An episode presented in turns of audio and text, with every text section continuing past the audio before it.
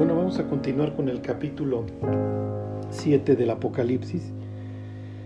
Eh, como les he comentado antes, este capítulo es una especie de, de paréntesis en, en, la historia que nos va narrando el mismo Apocalipsis dentro de, de este combate. ¿sí? Nos va a dar respuesta a esta pregunta de quién puede sostenerse en pie y nos da muchísimos datos, ¿ok? Nos habla, entre otras cosas, de, pues de este inicio en la reconciliación entre Dios y los, y los israelitas, así como esta idea de, del reclamo de las naciones por parte de, de Cristo, ¿ok? Y eso lo vemos reflejado en esta expresión de que Juan ve un número de personas que no se puede contar de todas naciones, tribus, pueblos y lenguas. ¿Ok? Eh, y estas personas se les considera victoriosas, ¿ok? Por eso es que tienen, se acuerdan, sus palmas. Es una señal de victoria en el sentido que han, han podido soportar la, la tribulación e inclusive el martirio, ¿sí? La muerte. No es la primera vez en el Apocalipsis que nos encontramos a, a estas personas de las palmas. No las habíamos visto con sus ropas blancas y sus palmas, pero ya las habíamos visto debajo del altar clamando por venganza en el capítulo 6. ¿Ok? ¿Qué es lo que ha sucedido? Y me regreso mucho en la historia, ¿ok? Para que puedan tener nuevamente el contexto de, de qué es lo que está sucediendo para cuando llegamos al capítulo 7, ¿ok? Entonces, la, la Biblia arranca hablándonos como esperaríamos que arranque, sí, en el principio, el factor tiempo. O sea, cuando arranca esto, Dios crea los cielos y la tierra. Y luego nos habla de desorden y de vacío. El capítulo 1 nos describe toda esta restauración. ¿Ok? Esa es la idea. Dios nos va diciendo cómo se va preparando un sitio perfecto para la, para la humanidad. En algún punto, seres celestiales y que son parte de la familia de Dios se, se desvían, ¿ok? Y caen. Y vemos a uno de estos seres que obviamente no tiene buenas intenciones para con el ser humano, iniciando su ataque con estas palabras que hasta la fecha funcionan, con que Dios os ha dicho, ¿ok? El primer ataque es lo que Dios dice. Dios no pudo haber puntos suspensivos. Y es el ataque que hoy seguimos recibiendo, ¿ok? Dios no pudo haber hecho ABC, Dios no pudo haber dispuesto ABC. Y entonces reina el caos nuevamente. Se interrumpe, por así decirlo, el reposo y arranca una batalla por las almas.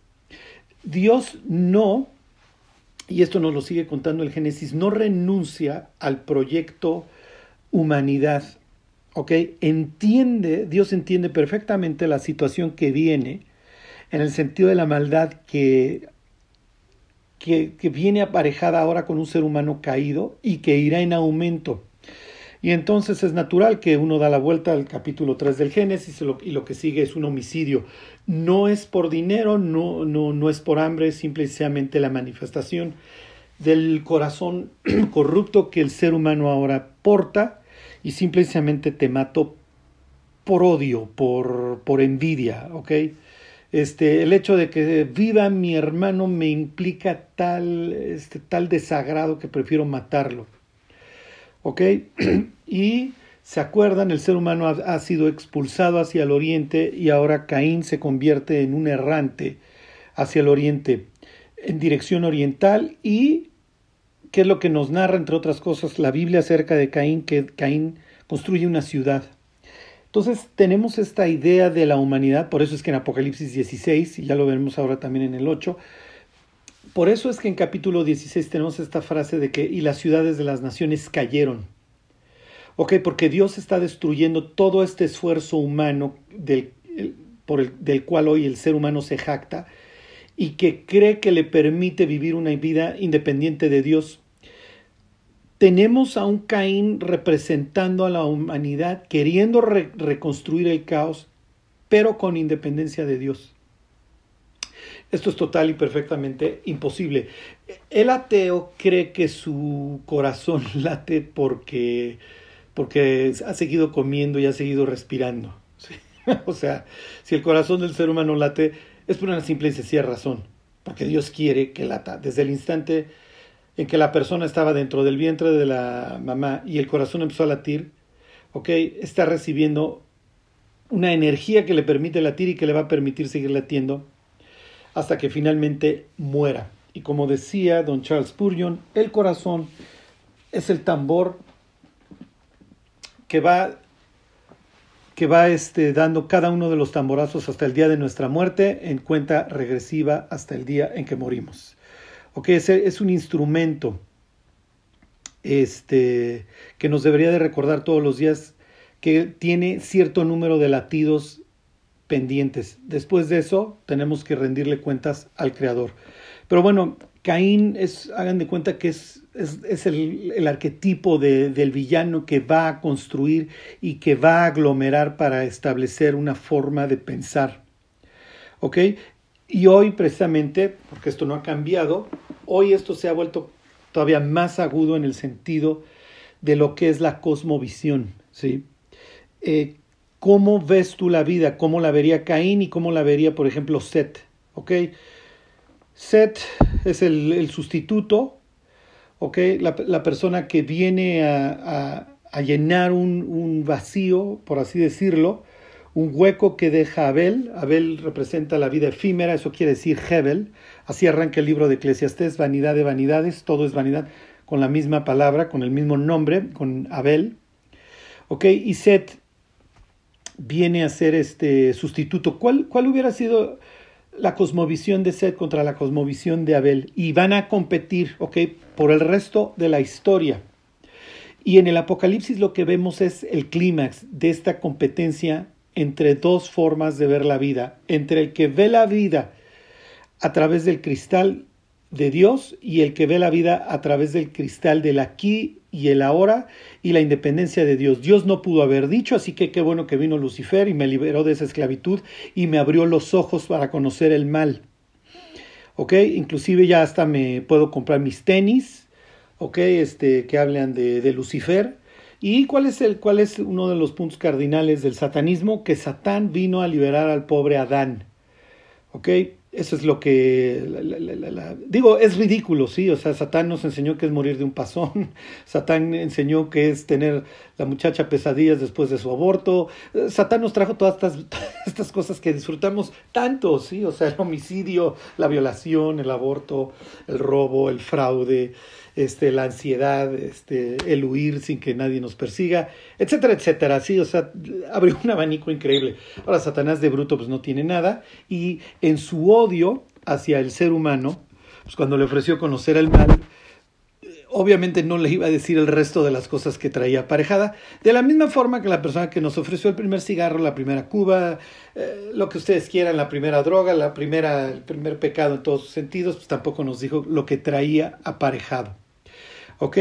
Adán obviamente experimentará lo que los seres humanos experimentamos y el contraste en su vida ha de haber sido brutal, porque Adán conoció lo que era tener una conciencia perfecta.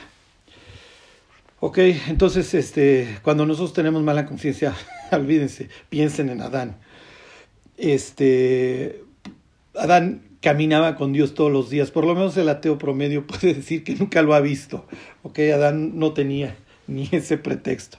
El ateo pues, tampoco lo tendría porque finalmente abre los ojos y ve la creación. Este, y pues no, las cosas no suceden por casualidad, digo, nos queda claro, así vivimos, o sea, así lo entendemos y sabemos que el día de mañana va a salir también el sol. Pero bueno, la otra opción es enfrentarse a un, a un Dios justo y no es una opción que nos haga parecer héroes. Ok, conforme va progresando nuestra historia, la situación se va agravando. ¿Por qué? porque tenemos el, la mezcla entre ángeles y humanos que va a producir esta tercera especie y que definitivamente va a generar el diluvio. No, no implica que Dios renuncie al proyecto humanidad. ¿Okay? Dios continúa, Él tiene su plan porque quiere ver, quiere tener una familia. ¿Okay? Y en el capítulo 7 de Apocalipsis la vemos vemos a, todo, a gentes de todas naciones, tribus, pueblos y lenguas alabando a Dios y vemos a los ángeles, que, se, que se postran, adoran también a Dios, vemos a los cuatro seres vivientes, vemos a los 24 ancianos, o sea, vemos toda esta escena en donde tenemos a seres celestiales y a seres humanos, tenemos a la familia de Dios adorándolo. ¿Ok? En ese sentido, este capítulo 7, cuando lo vemos a lo largo de, o en la progresión de la historia, es un capítulo que nos trae esperanza porque lo que Dios está diciendo es, aún estos que están saliendo de la gran tribulación, que, que salvaron al cuarto para el ratito, pues les extiendo al tabernáculo, los, los, incluyo en mi plan, los incluyo en mi refugio y seamos todos felices. Ahora sí, seamos todos felices. Acuérdense que el ser humano no viene a la tierra a ser feliz, ¿ok? Decirle a una persona que el fin de la vida es ser felices, lo estás preparando para la frustración, para vivir una vida de frustración.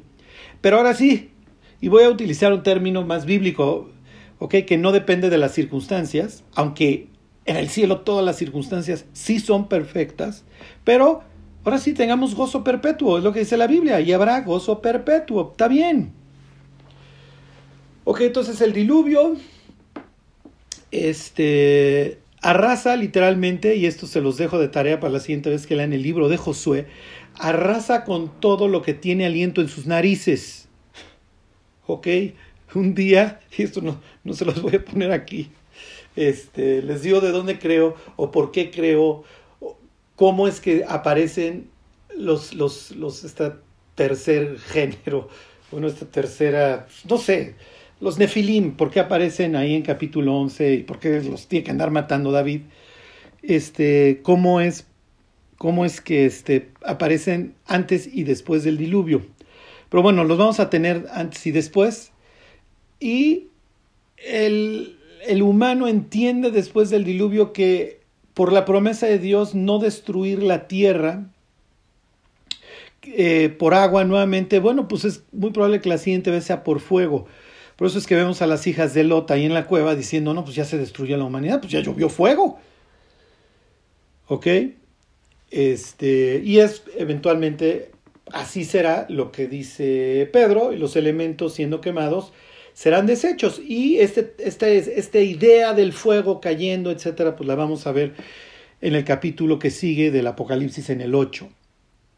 Ok, continúa nuestra historia, la humanidad vuelve a lo mismo, vuelve a ser que creen ciudades, vamos a reunir otra vez a la humanidad, vamos a, y a qué, a transmitir, a transmitir, a transmitir eh, cosmovisión, cosmovisión anti Dios. Hagamos una torre cuya cúspide llega hasta el cielo. ¿Ok? Ahora, Nimrod, en esta historia de, de Babel, no tiene Netflix, no tiene cine.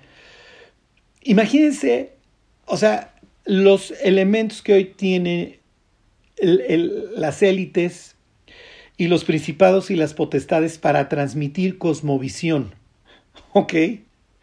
O sea, no sé la cantidad de canales que hoy hay en la televisión, más lo que se acumula esta semana, más noticieros, más, más podcasts, más lo que ustedes quieran. Es una competencia de cosmovisión. Y lo que tú creas determina lo que haces. Y los medios de comunicación pueden ser brutales o pueden ser buenos, depende para qué se usen. Digo, la imprenta se usó para la Biblia, o sea, si no, pues sí, como dice un historiador, este, el movimiento de Lutero no hubiera tenido el éxito, o, vamos, no hubiera tenido el impacto que, que, tuvo en Europa. ¿ok? Pero ya hay imprenta y ya tienes Biblia y ya tienes libros de tan, tanto de protestantes como de católicos, ¿ok? Los reformadores anteriores, por, por, llamarlos de una manera, no tuvieron e, esa capacidad. ¿Ok? Obviamente pues, la imprenta pues, se presta para los dos lados. ¿Ok? Y hoy, ¿quién está ganando? ¿Quién publica más? ¿Quién tiene más canales? ¿Quién? ¿Ok? Entonces, y todo es cosmovisión, cosmovisión, cosmovisión. ¿Ok? En Babel es una sola lengua, ¿se acuerdan? Y una forma de ver la vida. Hay un, hay una forma de, ver el mundo. Este, es una expresión que me fascina, y me fascina tanto que no, me la sé de memoria, así que la estoy buscando, pero se las quiero leer. Fíjense, dice, tenía entonces toda la tierra una sola lengua y unas mismas palabras. No está implicando que solamente hay un idioma, sino que hay un mismo sentir. Y hoy vamos hacia allá, vamos hacia allá. Estamos a tres minutos de volver a vivir ya un Babel nuevamente. ¿Ok? El concepto nacional de un conjunto de personas que comparten creencias, eh, formas de, de, reunión, formas de comer, formas de relacionarse, etcétera, se está acabando, ¿ok? Pues, imagínense hace 100 años este, la persona que decía, oye, comí sushi. Hoy, bueno, pues le pones el, el teléfono, lo que sea, y sales y comes el sushi y al lado está los, los, los, la comida yucateca y al lado están las carnes de Sonora y más allá está la comida de los chinos y la peruana. Entonces es literalmente el sueño de Lucifer, volver a tener a la humanidad con con un, en un mismo parecer anti Dios y lo está logrando. Y sus medios para transmitir cosmovisión son increíbles. ¿Ok? Viene un acto literalmente de misericordia por parte de Dios, porque si no ahí venía el Armagedón, en donde, ok, disperso a la humanidad y llamo a, Abraham. Lo que vemos en la historia de Abraham, ok, es esta idea de vas a hacer bendición a todas las naciones. Así siguen nuestros libros históricos en la Biblia, la salida de Egipto, etcétera, todo lo que hemos estudiado en los libros de crónicas y el truene. La restauración, por así decirlo, o toda esta literatura del exilio, la llegada del Mesías, la muerte del Mesías y, ok, ahora sí, id y predicad el Evangelio a toda criatura. Vayan y hagan discípulos a todas las naciones. Viene el reclamo de las naciones y por eso vemos a Pablo que se quiere ir a lo que él entiende por el extremo del mundo. Me quiero ir a España. ¿ok? Entonces le dice a los romanos, Digo, he sido impedido de ir a ustedes, pero cuando vaya a España, entonces sí ya los veo. ¿Ok? Porque pues tengo que llenar el, tengo que llenar el mundo del Evangelio. ¿Ok? Bueno, noticias, Pablo. Todavía faltaban algunos siglos. Y entonces viene esta idea de, de, parte de Dios de volver a reclamar a las naciones. ¿Ok? Entonces ya no es solamente este proyecto Abraham y su descendencia, ¿ok? Los que, y como decía Salomón, porque los gentiles van a oír de tu gran nombre, bla, bla, bla, y van a venir a este templo. No, pues ya no es que van a venir, ahora el templo va a ir a ellos, ahora la iglesia, el creyente, el que tiene el Espíritu Santo y, y la congregación va a salir a buscarlos. Y entonces tenemos, por ejemplo, a la iglesia misionera representada en el Apocalipsis por la iglesia de Filadelfia, que aunque tiene poca fuerza, ha guardado este, la palabra de Dios, no ha negado su nombre, y entonces Dios le abre una puerta. ¿Ok? Puerta que hoy, que, que, entendemos obviamente por las naciones, por la puerta misionera, pero que también la vemos relacionada con la promesa de, de, Apocalipsis 3.10, este, de que yo te voy a librar y hay una puerta abierta, yo he abierto una puerta abierta, lo mismo que leemos en Isaías 26, en donde se nos habla de una puerta abierta y esta idea de que, a ver, pueblo mío, métete mientras pasa la indignación. ¿Ok? La batalla por las almas continúa a lo largo de esto y por las naciones. ¿Y qué es lo que vemos? En el Apocalipsis nos encontramos ya con la tensión total. El, último round, por así decirlo, en, por lo menos en esta fase de la batalla, porque habrá uno después del milenio, nos falta muchísimo para eso. ¿Ok? Pero en este último round vemos, y se maravilló todo el mundo en pos de la bestia, capítulo 13, y por el otro lado tenemos capítulo 7, una gran multitud que nadie puede contar. Entonces el Evangelio durante la tribulación corriendo como agua, ¿ok? Y por el otro lado ya un, estado totalitario global, ¿ok? En donde hay un control total y perfecto de cada ser humano al grado de que si tú no cumples con esto, tú no puedes comprar ni vender. ¿Ok? Y no tienes a dónde huir a las montañas, si bien te va, y inténtale sobrevivir ahí, pero no hay a dónde huir. O sea, en una ciudad tú tienes unas posibilidades de escapar por la cantidad de cámaras, etcétera. Bueno, piensen en un sitio ya tan avanzado en ese sentido como China. ¿Ok? En donde, pues, a ver, intenta huir en Beijing o en Pekín de, una autoridad este, totalitaria y te tardan en encontrar minutos. ¿Ok? Ya no hay a dónde, ya. Entraste al, al restaurante, entraste a la farmacia, donde entraste ya la inteligencia artificial reconoció tu rostro y ahí estás. Y además, finalmente una humanidad que se ha dedicado a publicar sus gustos, sus alimentos, sus compras, sus todos, a través de un dispositivo que carga y alimenta en su bolsillo. Ok, es ahí a donde llegamos. Viene la tensión y finalmente, fuera guantes, Dios empieza a abrir los sellos, empieza a tocar las trompetas, acuérdense, son diversas escenas de una misma película, empieza a derramar sus copas y el diablo por el otro lado inicia esta campaña de o estás conmigo o te mato. Y en esta masacre es como llegamos a ¿quiénes son estos? Pregunta uno de los 24 ancianos a Juan y le dice, Señor, tú lo sabes y ahí es donde nos quedamos la semana pasada. Estos son los que han salido de la gran tribulación y han lavado sus ropas y las han emblanquecido en la sangre del cordero. Y por eso, aquí viene, les continúo, dice, por eso están delante del trono de Dios, este sería Apocalipsis 7:15, y le sirven día y noche en su templo, y el que está sentado sobre el trono extenderá su tabernáculo sobre ellos. Ok, miren, vamos a servir. No, eh, ahora está de moda esta expresión de que el diablo prefiere este, mandar en el infierno que servir en el cielo. Y hasta cierto, y es parcialmente verdad. O sea, servir en el cielo no está dentro de los planes de Lucifer, pero tampoco es como que vaya a gobernar en el infierno. ¿eh? Al contrario, dice la Biblia que le van a preguntar, ¿a poco tú también llegaste hasta, tú también te debilitaste como nosotros? Entonces, aquí tenemos realmente el cumplimiento de un anhelo. ¿Por qué?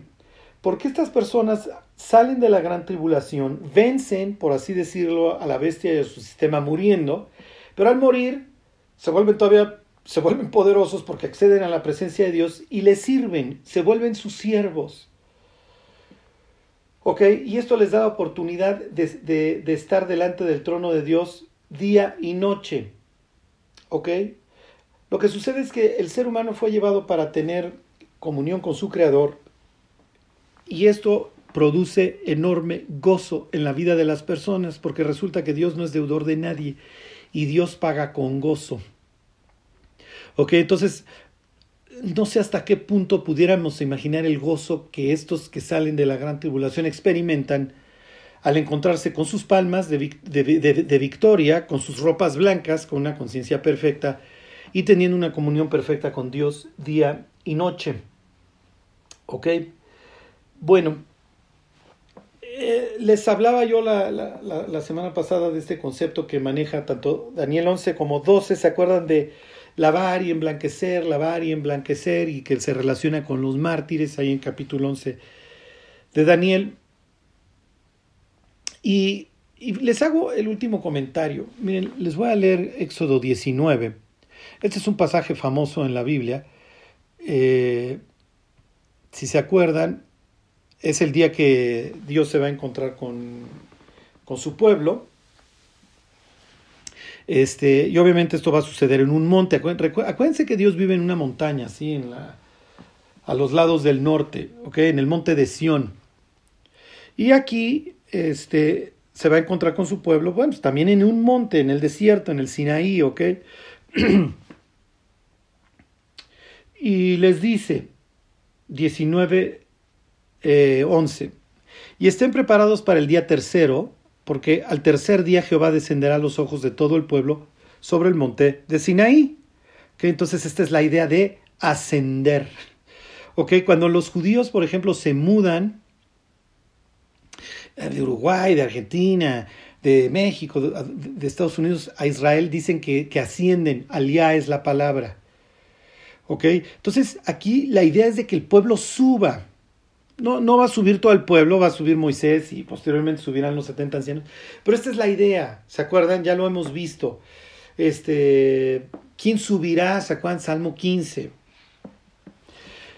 Bueno, le sigo leyendo y dice, y señalarás término al pueblo en derredor, diciendo, guardaos, no subáis al monte, ni toquéis sus límites. Cualquiera que tocar el monte de seguro morirá. ¿Ok? Entonces no es cualquier cosa, porque para acceder tú tienes que ser santo. ¿Ok? Eso presenta un problema. No es nomás de que quiero acceder a la presencia de Dios y, ¿ok? Para acceder a la presencia de Dios hay que ser y se los voy a decir con todas sus letras, hay que ser perfectos. Y pues con la novedad de que los seres humanos no lo somos. Por eso es que Cristo tuvo que estar en un cerro, en, ese, en esa ocasión con forma de que, que, que trae muerte aparejada con una calavera y experimentar la muerte por nosotros para que nosotros pudiésemos ser hechos perfectos. Al que no conoció pecado, diría Pablo, por nosotros lo hizo pecado para que nosotros fuésemos hechos justicia, para que pudiéramos ser considerados justos. ¿Ok? Y fíjense, este, versículo 13, no lo tocará mano porque será apedreado o aseteado, sea animal o sea hombre, no vivirá. Dios está poniendo las reglas claras. Si tú quieres acceder a mi presencia, tú tienes que ser perfecto. Tú tienes que estar perfectamente santificado. Dice, cuando suene largamente la bocina, subirán al monte, como que se, se baja la barrera y puedes pasar. Y descendió Moisés del monte al pueblo y santificó al pueblo y lavaron sus vestidos. ¿Ok? Entonces aquí tienen este concepto que obviamente Juan está flotando dentro de todas las cosas que están dentro del bagaje del cráneo de Juan y entonces, pues sí, no parece absolutamente nada poco razonable que Juan diga que estas personas de toda tribu, pueblo, lengua y nación lavaron okay, sus ropas, ¿para qué? Para tener acceso a la presencia de Dios. Y claro, las emblanquecieron no en cualquier sitio, sino en el único sitio que se pueden emblanquecer, en la sangre del cordero. ¿Ok? Entonces, esto es antes de cruz y fíjense cómo el autor de Hebreos toma esta historia, toma este pasaje de Éxodo 19 y lo menciona, pero dice, señores, ya estamos post-cruz, ya el, camino nuevo y vivo, el cielo se abrió, ya se rasgó el, el velo. Tenemos acceso a la presencia de Dios. ¿Ok? Fíjense, les voy a leer Hebreos 12, 18. Dice, porque no os habéis acercado al monte que se podía palpar y que ardía en fuego, a la oscuridad, a las tinieblas y a la tempestad. Al sonido de la trompeta, ¿ok? y a la voz que hablaba, la cual los que la oyeron rogaron que no se les hablase más. ¿Ok? Bueno, entonces es lo que, es lo que va a suceder. Este, fíjense, dice, me regreso al Éxodo. Dice, todo el monte Sinaí humeaba porque Jehová había descendido sobre él en fuego, y el humo subía como el humo de un horno, y todo el monte se estremecía en gran manera. Dios está haciendo una teofanía, por así decirlo, bastante aparatosa. ¿Para qué? Para que el pueblo de Dios confiara en él, que vieran que, como dice la propia carta a los hebreos, así termina el capítulo 12 que les estoy leyendo, Dios es fuego consumidor. ¿Ok? Entonces, bueno, este, luego eh, obviamente le van a decir, oye, mejor pues escucha tú lo que, lo que te diga Dios, este, y luego tú nos lo, tú nos lo sigues platicando, porque pues, es muy fuerte lo que estamos escuchando. ¿Ok? Este, bueno, les sigo leyendo. miren, nada más les termino esta idea de, de que pues, las personas este, ya no querían que se les hablase más les leo este Éxodo 20, 18. Todo el pueblo observaba el estruendo y los relámpagos y el sonido de la bocina, y el monte que humeaba, y viéndolo el pueblo, temblaron y se pusieron de lejos. Y dijeron a Moisés, habla tú con nosotros y nosotros oiremos, pero no hable Dios con nosotros para que no muramos. Ok, entonces es una escena bastante imponente. Y en esta escena tenemos el concepto de los diez mandamientos. Yo soy el Señor, tu Dios, que te saqué de tierra de Egipto, de casa de servidumbre. No vas a tener dioses ajenos delante de mí. Entonces tienen a un Dios mostrando por así decirlo, una pizca de su poder, de todo este evento estruendoso, y luego diciendo las normas para que el pueblo israelita tuviera éxito. Porque un pueblo que no tiene ninguna reverencia de Dios, el propio Nietzsche lo hubiera reconocido. Por eso decía que cuando ah, hemos matado a Dios y ahora sí van a correr los ríos de sangre, pues sí, pues sí, eso sucedió en el siglo XX. Este, es un pueblo que no tiene ninguna reverencia por Dios, que no se toma el tiempo para meditar en Dios.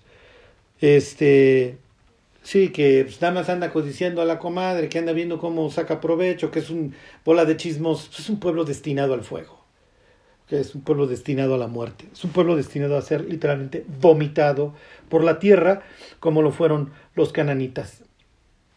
Me regreso a Hebreos. Dice, porque no podían soportar lo que se, lo que se ordenaba, si aún una bestia tocar el monte será pedreada o pasada con dardo. Y tan terrible era lo que se veía que Moisés dijo, estoy espantado y temblando. Y dice, sino que os habéis acercado al monte de Sión, a la ciudad del Dios vivo, Jerusalén la celestial, a la compañía de muchos millares de ángeles. Piensen en la escena que estamos estudiando en capítulo 7. Ok, tienes cantidad de ángeles alrededor del trono que se postran sobre sus rostros y le están cantando a Dios y lo están alabando. Esto es, esto es una escena increíble, la que narra el capítulo 7, la que narra el capítulo 12. Y quiero decir, si tú te has reconciliado con Dios, si tú le has pedido perdón a Dios, si tú te, si tú te convertiste, tú vas a experimentar esto. Tú vas a ser parte del consejo de Dios, tú vas a ser parte de la familia de Dios y tendrás gozo perpetuo y podrás estar delante de Dios y lo podrás ver cara a cara sin ninguna mala conciencia, ¿ok? y podrás ver tu sombra y saber que el que te está iluminando es el Cordero.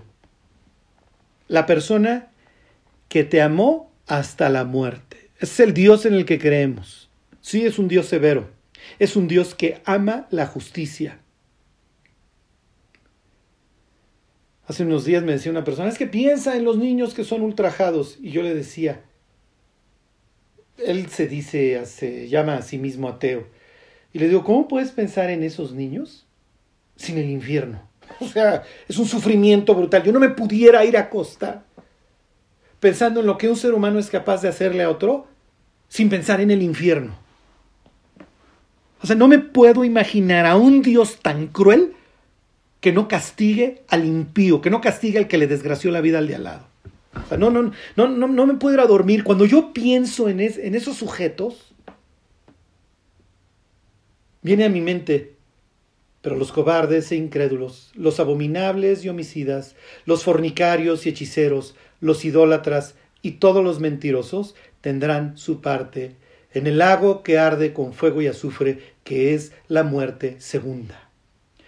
No es que Hitler, si la libró y ahí dejó cualquier cadáver y se fue a vivir a Sudamérica feliz y murió lleno de años, ya pues, se muere una vez. No, mi cuate, te mueres dos veces. En la primera tu corazón deja de latir, en la segunda experimentas una exclusión eterna de la presencia de Dios en un sitio de soledad, vergüenza y confusión perpetua. Yo no entiendo cómo el ateo asocia la justicia con algo. ¿Cuál es su norte? O sea, ¿de, de, de, de dónde partes?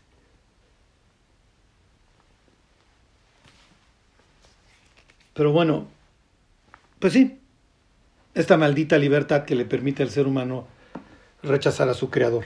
Presupuesto del amor es la libertad. Y Dios nos iba a andar cotorreando a sí mismo con seres que lo aman pues porque lo tienen que amar. No. No. Ok, tampoco era el plan de Dios el, el, infierno para el ser humano, por eso dice Jesús al fuego eterno preparado para el diablo y sus ángeles, pero si te quieres pasar la eternidad ahí, pues también puedes. Digo, es cuestión de que quieras. Porque como le dijo Dios a, a Caín, antes de volverse un homicida, si bien hicieres, ¿no serás enaltecido? Pero si te quieres pudrir, mi Caín, el pecado, ahí está la puerta, ¿eh? Y hoy en la palma de tu mano, para que te atasques, para que te hagas un esclavito. Bueno, fíjense, me regreso a esta escena también similar a la de Apocalipsis 7, 12.22 de Hebreos, sino que os habéis acercado al monte de Sión, a la ciudad del Dios vivo, Jerusalén la celestial, a la compañía de muchos millares de ángeles, a la congregación de los primogénitos que están inscritos en los cielos, ¿se acuerdan del libro de la vida? A Dios el juez de todos, a los espíritus de los justos hechos perfectos, ya, ya la hicieron, ya pasaron el examen, ya están allá. A Jesús el mediador del nuevo pacto y a la sangre rociada que habla mejor que la de Abel. Ok, entonces tenemos nuevamente esta idea de lavar las ropas en el 19 de, Éxodo y luego nos lo encontramos en esta escena del consejo divino ahí en Apocalipsis 7 y que también hace mención y se los quería leer, ok, Hebreos 12. Bueno, y aquí me regreso ya a ver si alcanza, alcanzo a terminar este Apocalipsis 7. Y es que vienen muchos conceptos todavía. Pues es que cuando Dios nos abre la, ventana al cielo, como lo está haciendo aquí en, en, este, en Apocalipsis 7, pues obviamente hay que... Es, es, el acceso mayor que tenemos ahorita al cielo, así que hay que sacarle mucho jugo. Eh, fíjense, les sigo leyendo Apocalipsis 7. Dice 7:16, si no tendrán hambre ni sed y el sol no caerá más sobre ellos ni calor alguno, porque el cordero que está en medio del trono los pastoreará y los guiará a fuentes de aguas de vida, y Dios enjugará toda lágrima de los ojos de ellos. Ok, ¿por dónde empezamos?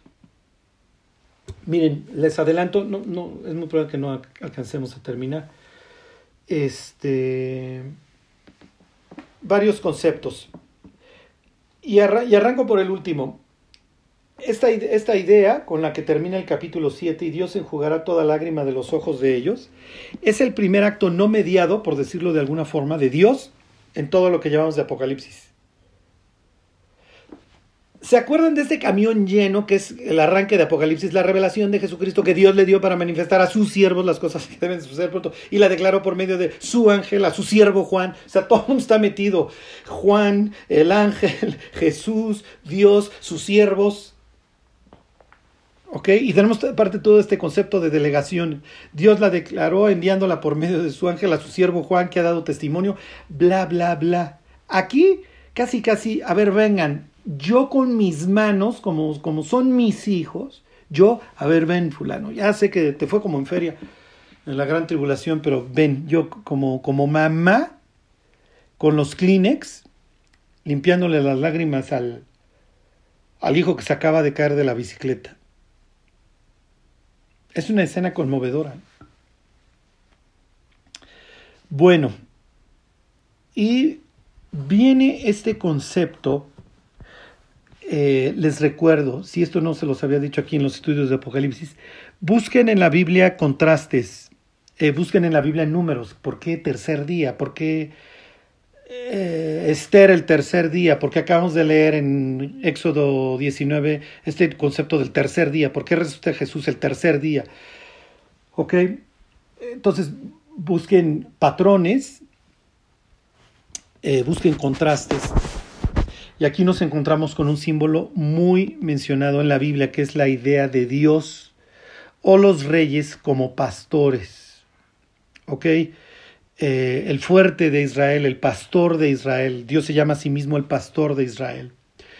Eh, David diría con, con orgullo, como casi casi, miren, que el Señor es su pastor y que nada le faltará y que lo, lo hace descansar en lugares de delicados pastos y que hace que su alma regrese, ya se fue copito de nieve para allá, ok, pero restaura, regresa su alma, a ver, ven para acá, este, que lo guía, ok, y que aunque las cosas se pongan difíciles y aunque ande en valle de sombra de muerte, su callado, eh, su vara le infunden aliento, este, ok, eh, David es el prototipo del rey y contra el cual se comparan el resto de los reyes. Este hizo las cosas bien o mal como David. ¿Ok? Este hizo bien como David o este no hizo como David su padre. Eh, piensen en el guía por excelencia de los israelitas. es un tipo que fue preparado como pastor durante 40 años. Entonces Moisés y David quedan como, como estas figuras de un líder, ¿ok? De lo que aspira un líder que se convierte en un pastor que ve por la vida de sus ovejas. Y el prototipo obviamente Jesús, que se hace se refiere a sí mismo como el buen pastor por una simple y sencilla razón. Cuando viene el lobo no se echa a correr. ¿Ok? En el caso de Jesús murió en las fauces de, por decirlo de alguna manera. ¿eh? Y no que el diablo lo haya matado. Cuando vemos capítulo 9 les voy a decir algo de Apocalipsis, les voy a decir algo bastante extraño. Sí estaban supervisando la ejecución los seres caídos. Este, pero bueno, finalmente el que mata a, Cristo pues, es su propio padre, es lo que dice Isaías 53.10. Pero bueno, tenemos este concepto que va a acompañar hasta el Apocalipsis del pastor, de Dios como pastor. ¿Ok? Y nos lo encontramos aquí y, obvio, y nos lo encontramos nuevamente de forma muy clara cuando se vuelve a hablar de los 144 mil. ¿Ok? Y entonces es ahí donde les voy a hacer, les, les, voy a hablar más de este tema eh, por así decirlo, de los reyes como pastores, de Dios como pastor. ¿Para qué? Porque lo, trata todo el tiempo la Biblia, ¿ok? Y lo vamos a ver también los domingos en el libro de Zacarías, porque se, le va, se vuelve a mencionar esto del el pastor inútil. Adivinen cómo le van a decir también a la bestia, porque la bestia sabe pastorear, ¿eh? No, pues el diablo. no, hombre, si hay un super pastor, digo, las dirige al acantilado y feliz, ¿eh? Pero si alguien sabe cantarle bien a las ovejas, ese es el diablo. Bueno, ¿qué está citando Juan para variar? Juan está citando ahora Isaías capítulo 49. Y tenemos esta idea, estas ideas nuevamente del capítulo 7, las vemos reflejadas, qué casualidad, en el capítulo 49 de Isaías. ¿Cuáles son? Dios como pastor, los siervos de Dios, okay, el servicio a Dios, por eso Apocalipsis 7, y les sirven día y noche y están en su templo, este, y las alabanzas. ¿Ok? Bueno, antes de entrar a este 49, que no sé si nos va a dar tiempo, les voy a leer el Salmo, que es este, uf, 40 y... 48. Eh, fíjese, los que quieran ir ahí. Eh, 48.9. Eh, Vamos a empezar desde ahí y sí, no nos va a dar tiempo para el resto. Pero bueno, dice, nos acordamos de tu misericordia, oh Dios, en medio de tu templo. ¿Ok? Piénsenlo, aquí capítulo 7 de Apocalipsis también estamos viendo a estos que salen de la gran tribulación sirviéndole a Dios en su templo día y noche. Dice, conforme a tu nombre, oh Dios, así es tu lor hasta los fines de la tierra, de tu justicia, perdón, de justicia está llena tu diestra.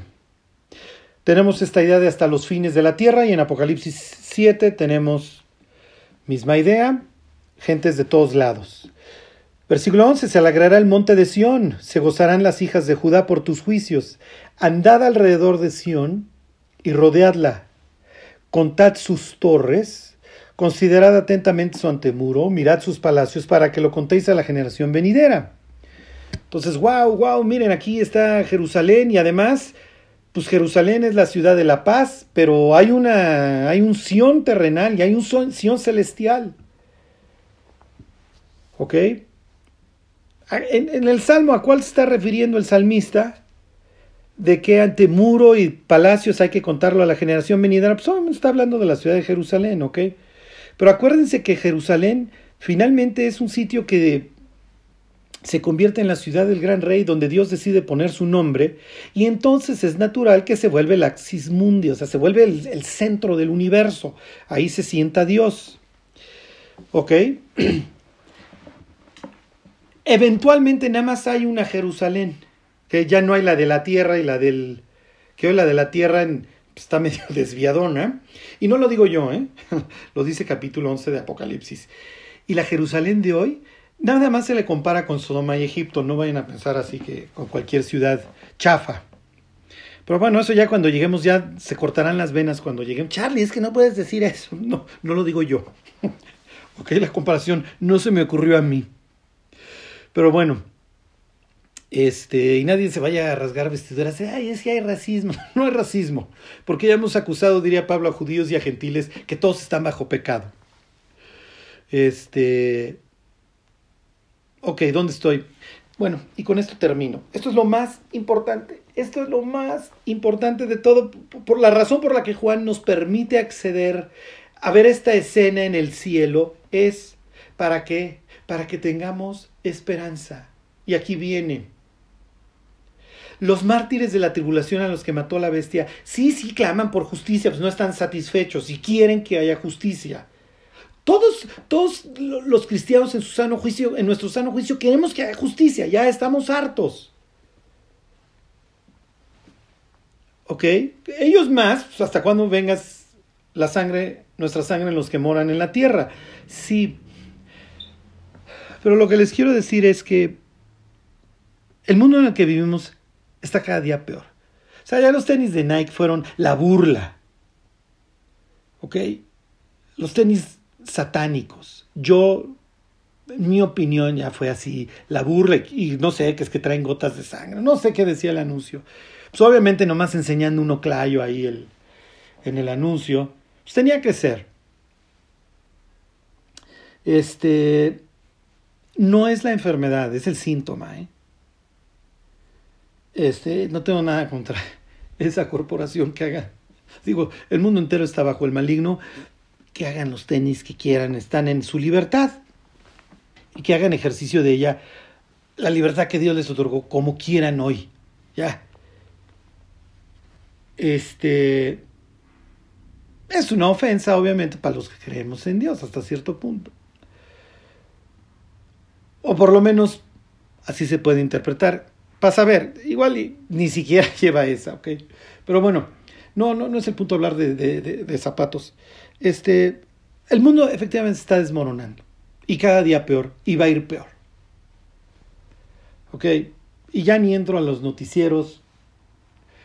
Eh, y el cristianismo se está desmoronando.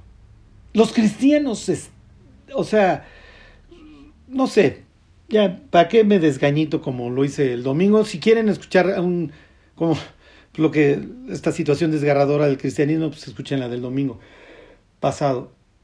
Pero bueno, es muy fácil perder la esperanza. No, pues esto ya se acabó. Les voy a leer cuál es la idea de este pastor llamado Jesucristo. La idea del pastor Jesucristo no es nada más guiarnos durante esta vida. Por eso en capítulo 7 todavía lo tenemos guiando, todavía lo tenemos como pastor. El proyecto no se acaba con la muerte. El proyecto casi casi arranca con la muerte. Nuestra vida hoy tiene mucho que ver, ¿eh? Muchísimo. Fíjense, dice, porque este Dios, así termina este Salmo 48, porque este Dios es Dios nuestro eternamente y para siempre. Él nos guiará aún más allá de la muerte. Y es precisamente lo que vemos en capítulo 7 de Apocalipsis. El buen pastor guiando a sus ovejas y pastoreándola a fuentes de agua de vida, ¿ok? Y no experimentarán jamás sed, ni insolación, ni calor alguno, ni malestar alguno. Han llegado a un sitio perfecto. Hoy seguimos nosotros en nuestro peregrinar. Dios sigue siendo nuestro pastor, pero es decisión de cada uno de sus hijos determinar si lo quiere seguir o no. Porque lo que hoy estamos viendo es literalmente una desbandada.